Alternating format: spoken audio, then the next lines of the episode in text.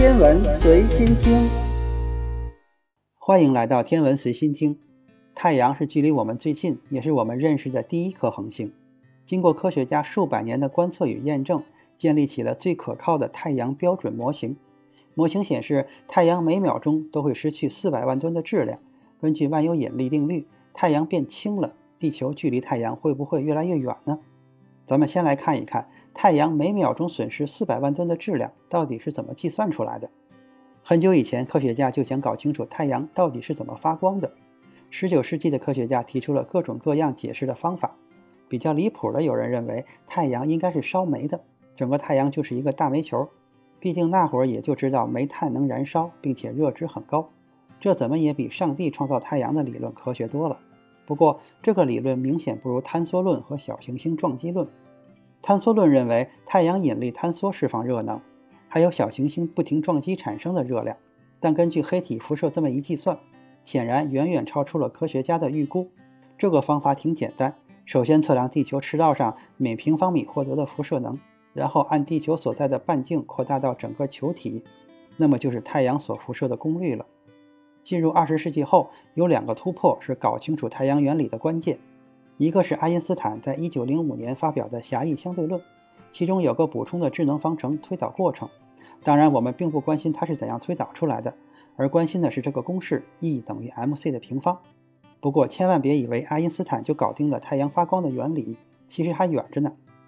爱因斯坦对太阳发光是什么都不懂，不过他搞清楚了光电效应原理，还因此获得了诺贝尔奖。另一个标志性的事件是，爱丁顿在好朋友的鼓励下提出了太阳可能是通过氢核聚变的方式获得能量，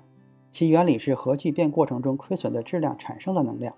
而当时早已通过光谱分析出了太阳上存在着大量的氢元素。不过当时有一个悬案，因为太阳上的氢是同位素铗，这个铗聚变可不是那么简单的事情，因为科学家计算发现，太阳内核坍缩的温度不足以让铗聚变。然而，科学家们都傻傻地看着太阳发光，理论不行，可是太阳却真的在发光。不过，这件事情后来终于被加莫夫搞定了，因为他推导出了铗聚变需要的量子隧穿效应的量子力学公式，解决了困扰科学家十几年的问题。后来，汉斯·贝特搞出了质子质子链反应过程，至此，太阳的发光原理彻底地搞清楚了。太阳每秒钟产生大约三点七八乘以十的二十六次方焦耳的能量。根据智能方程可以计算出，大约需要四百二十万吨的质量亏损才能产生出如此庞大的能量。那么，根据核聚变的质量亏损比例，可以计算出太阳内核每秒大约有六亿吨氢转换成五点九六八亿吨的氦。所以说，太阳每一秒都会损失四百万吨的质量，其实也没有什么毛病，毕竟误差不大，在百分之五的范围之内。太阳每秒损失四百万吨的质量，那未来地球会离太阳越来越远吗？太阳时时刻刻都在损失质量，五十亿年来损失的质量绝对是一个天文数字。未来太阳会消失吗？其实这完全是一个错误的理解，因为氢聚变成氦的质量亏损大约是百分之零点七，因此即使太阳有一天氢燃料耗尽，那么还有百分之九十九点三的质量。准确的说，这是太阳整个生命周期的过程。现在过了一半，那么这个数字还要高一些。简单的理解就是，太阳减少百分之零点七的质量，对地球轨道影响极小，换算到每年大约是一点五厘米。对于日地距离平均一点五亿千米来说，大约是百分之零点零零零零零零零零零零一。这么小的数字，是不是要忽略了呢？不过，仅仅只计算太阳核聚变质量亏损是不够的。太阳还在向宇宙空间发射太阳风，这是太阳辐射压驱动的大量氢原子核和氦原子核。但这种损失比例就更低了，所以由此造成的质量减少更是有限。二零一一年的三月十八日，信使号水星探测器也发现，日心引力常数就是引力常数与太阳质量的乘积，在以每年六点一三正负一点四七乘以十的负十四次方的速度减小，所以我们大可不必再为地球担心了。太阳即使烧光了燃料，质量也变化不大，所以我们不必担心地球变冷变热的问题。毕竟那是我们人类自己瞎折腾出来的全球气候变暖问题，但从天文尺度的意义上来说，地球的未来却是一个比较悲伤的问题，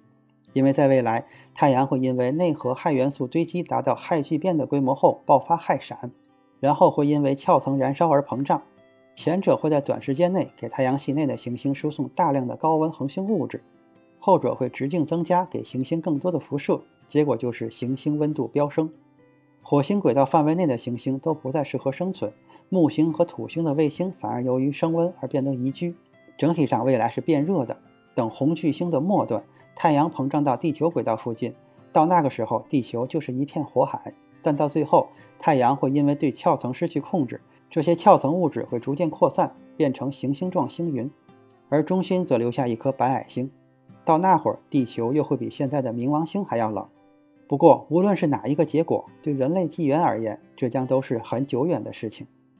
今天的天文随心听就是这些，咱们下次再见。